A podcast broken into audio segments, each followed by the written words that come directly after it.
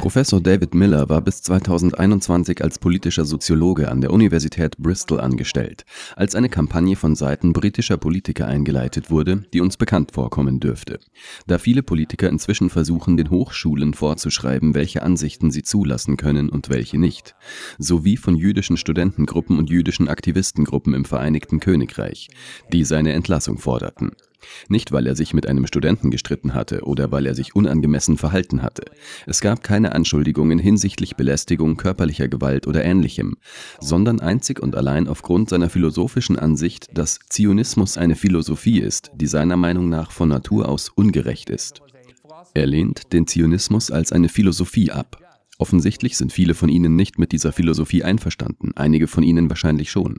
Aber wenn es etwas gibt, das wichtig ist, dann ist es, zumindest höre ich das seit vielen Jahren von der amerikanischen Rechten in den Vereinigten Staaten, sicherzustellen, dass Journalisten oder besser gesagt, dass Professoren und Wissenschaftler und Akademiker das uneingeschränkte Recht haben, ihre Ansichten zu äußern, ohne für diese politischen Meinungen bestraft zu werden. Oder weil diese politischen Meinungen nicht mit einer etablierten Orthodoxie übereinstimmen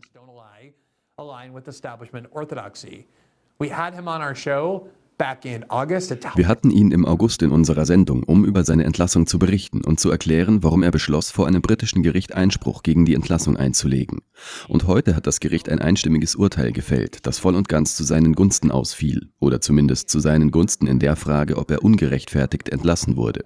Und hier ein Auszug aus dem Urteil. Zitat. Die antizionistischen Überzeugungen des Klägers, das heißt von Professor Miller, galten zu den maßgeblichen Zeitpunkten als philosophische Überzeugung und als geschütztes Merkmal gemäß Abschnitt 10 des Gleichstellungsgesetzes 2010.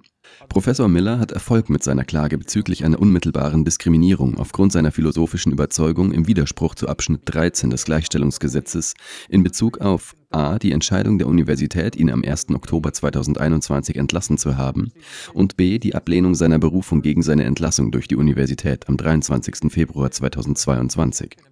Professor Miller hat mit seiner Klage wegen ungerechtfertigter Entlassung gemäß Abschnitt 98 des Beschäftigungsgesetzes von 1996 Erfolg und Professor Miller hat mit seiner Klage wegen unrechtmäßiger Entlassung Erfolg. Zitat. Während seiner gesamten akademischen Laufbahn konzentrierte sich Professor Miller in Forschung und Lehre auf staatliche und konzernbezogene Propaganda, Öffentlichkeitsarbeit und Lobbying. Er hat zahlreiche Publikationen zu einer Vielzahl von Themen veröffentlicht. Seine akademische Arbeit war sowohl politisch als auch kontrovers. Er war auch ein politisch aktiver Wissenschaftler. Vor den Vorfällen und Ereignissen in diesem Fall wurde gegen ihn nie ein Disziplinarverfahren von einer Universität eingeleitet. In dieser Zeit hat sich Professor Miller auch häufig öffentlich geäußert und seine Ansichten zu einer Reihe von Themen geäußert, von denen einige als umstritten angesehen werden könnten. Professor Miller ist der Ansicht und war es auch, als er an der Universität angestellt war, dass Zionismus, den er als eine Ideologie definiert, die die Errichtung und Aufrechterhaltung eines Staates für das jüdische Volk auf dem Gebiet des ehemaligen britischen Mandatsgebiets Palästina fordert, von Natur aus rassistisch, imperialistisch und kolonial ist. Außerdem hält er den Zionismus für einen Angriff auf die Menschenwürde und lehnt ihn deshalb ab. He also considers Zionism to be offensive to human dignity, and on that basis, and he therefore opposes it. Und es war diese Ansicht und allein diese Ansicht, so urteilte das Gericht, die die Universität veranlasste, ihn unter großem Druck zu entlassen. Die Universität und das Gericht entschieden einstimmig zu seinen Gunsten und bestätigten die Grundrechte der freien Meinungsäußerung, des freien Denkens, des freien Diskurses und der akademischen Freiheit, indem sie erklärten, dass sogar die Ablehnung Israels eine Meinung darstellt, die durch die freie Meinungsäußerung geschützt ist und für die man als Universitätsprofessor nicht entlassen werden kann. Wir freuen uns, Professor Miller wieder in der Sendung begrüßen zu dürfen, um über den Höhepunkt oder bis jetzt den Höhepunkt seiner Bemühungen um die Verteidigung seiner Rechte auf freie Meinungsäußerung zu sprechen. Professor Miller, es ist schön, Sie zu sehen. Herzlichen Glückwunsch. Vielen Dank, dass Sie zu uns gekommen sind. Thank you very much.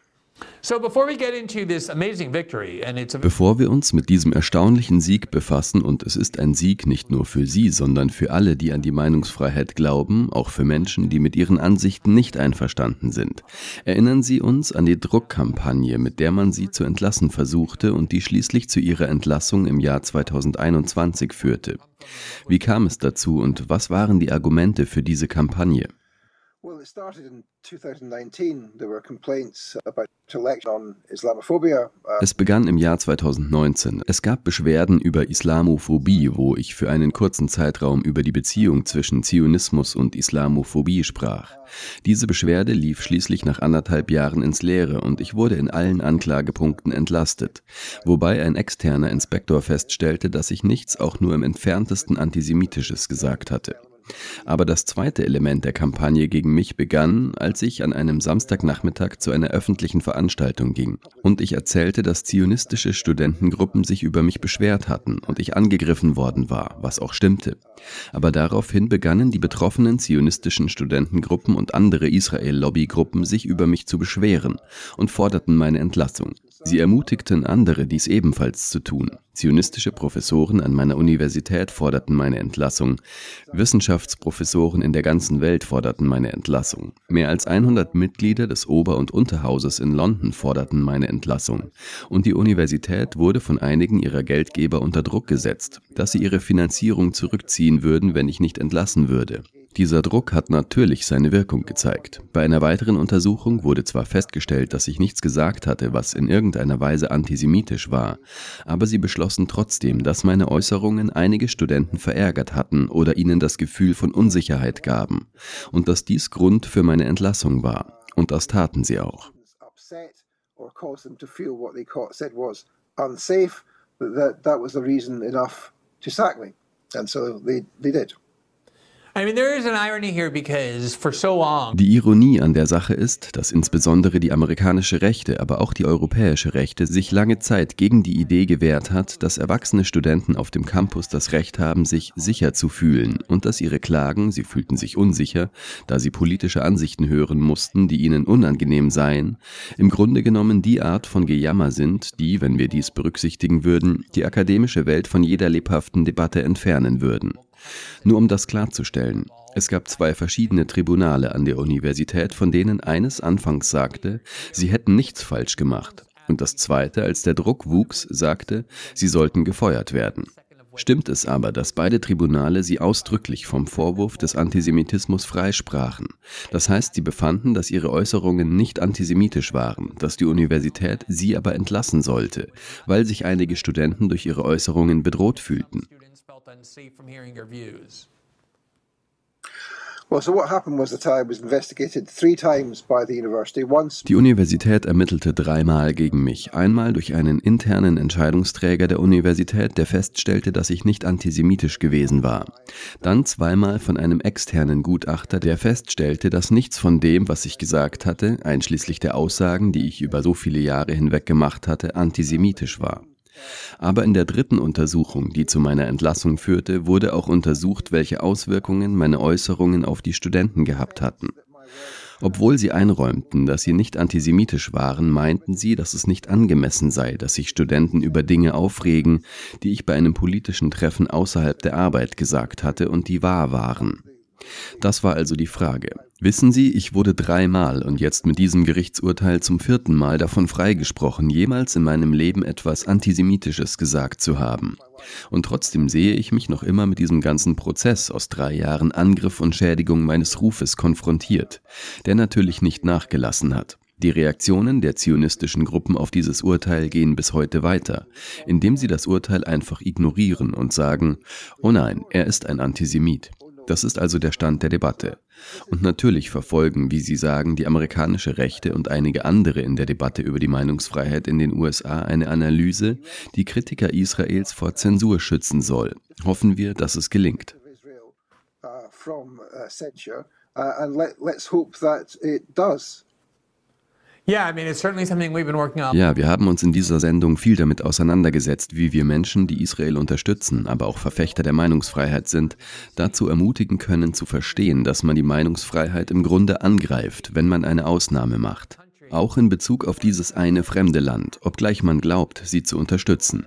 Ich möchte Sie fragen, welche Auswirkungen Ihre Entlassung gehabt hat. Sie haben gerade die Rufschädigung erwähnt, die sehr groß sein muss, da Ihnen eine große Zahl von Menschen Antisemitismus vorwirft.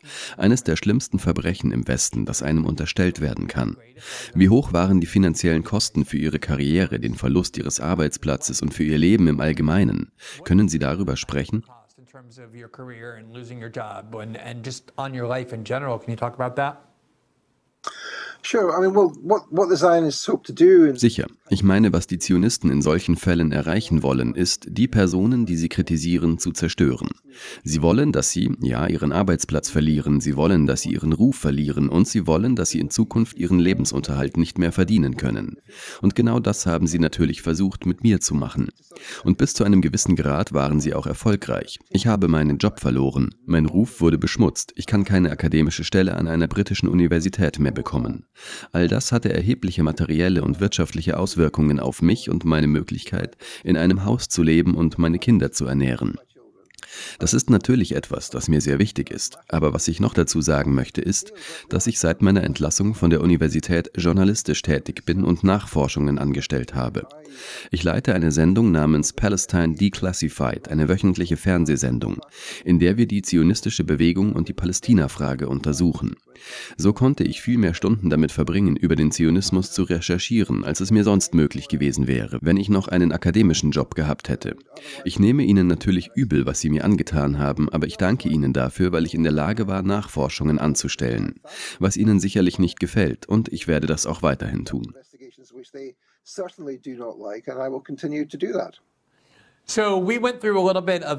Wir haben uns also ein wenig mit dem Gerichtsurteil befasst und ich denke, dass es, so wie ich es verstanden habe, zumindest einer der Gründe ist, warum es irgendwie von historischer Bedeutung ist. Denn es ist das erste Gerichtsurteil, zumindest im Vereinigten Königreich, vielleicht sogar in Europa, in dem entschieden wird, dass Antizionismus im Grunde Teil der Meinungsfreiheit ist. Es handelt sich um eine philosophische Überzeugung oder um eine religiöse Überzeugung, für die man nicht bestraft oder entlassen werden kann. Wie haben Sie auf dieses Gerichtsurteil reagiert und welche Auswirkungen hat es Ihrer Meinung nach? Implications of it. Well, th- this was a key element of the, the case. I mean, obviously, I wanted to establish that I've been wrongfully dismissed, and we did that. Dies war ein Schlüsselelement des Falles. Natürlich wollte ich beweisen, dass ich zu Unrecht entlassen wurde und das haben wir getan. Aber die entscheidende, wirklich wichtige Frage hier war die Frage des Antizionismus. Ich argumentierte also, dass ich entlassen worden war, weil ich antizionistische Ansichten vertrat. Die Universität behauptete, ich sei entlassen worden, weil ich Studenten verärgert hätte. In der Gerichtsverhandlung räumten die Zeugen der Universität jedoch selbst ein, dass meine antizionistischen Ansichten so schlimm waren, dass man mich entlassen musste. Es war nicht so, dass ich die Studenten verärgert hätte, vielmehr war es das antizionistische Element, das sie den Prozess verlieren ließ. Es waren ihre eigenen Beweise, mit denen sie vor Gericht zugaben, dass ihre Aussagen nicht der Wahrheit entsprachen. Das war also die Grundlage für diesen Fall. Wichtig ist natürlich, dass das Gleichstellungsgesetz festlegt, dass antizionistische Ansichten, wenn sie kohärent sind, geschützt sind und dass man jemanden, dessen Meinung antizionistisch ist, nicht aufgrund seiner antizionistischen Einstellung entlassen kann. Damit ist von nun an jeder geschützt, der von seinem Arbeitgeber im Vereinigten Königreich verfolgt wird. Natürlich wird es vielleicht noch weitere Rechtsprechung geben, aber es scheint unvorstellbar, dass sich das Blatt noch einmal wendet und antizionistische Ansichten als nicht geschützt gelten. Ich meine im Gegenteil, wir haben das Prinzip etabliert, dass nun jedem Pro-Palästina-Aktivisten zur Verfügung stehen wird, der von seinem Arbeitgeber unterdrückt und zensiert werden soll. And censorship by their employer. Und ich hoffe wirklich, dass die Menschen verstehen, dass die Wahrheit der freien Meinungsäußerung für jeden, auch für Menschen, mit denen man nicht übereinstimmt oder mit denen man sogar vehemente Meinungsverschiedenheiten hat, für alle von Vorteil ist, weil es offensichtlich die Bedeutung der freien Meinungsäußerung erweitert und stärkt und festigt. Danke, dass Sie sich diesen Clip von System Update angesehen haben, unserer Live-Show, die jeden Montag bis Freitag um 19 Uhr exklusiv auf Rumble ausgestrahlt wird. Sie können die kompletten nächtlichen Sendungen live sehen oder sich den Bestand an Episoden kostenlos auf unserer Rumble-Seite ansehen. Außerdem finden Sie die vollständigen Episoden am Morgen nach der Ausstrahlung auf allen wichtigen Podcasting-Plattformen, einschließlich Spotify und Apple. Alle Informationen, die Sie benötigen, sind unten verlinkt. Wir hoffen, Sie dort begrüßen zu dürfen.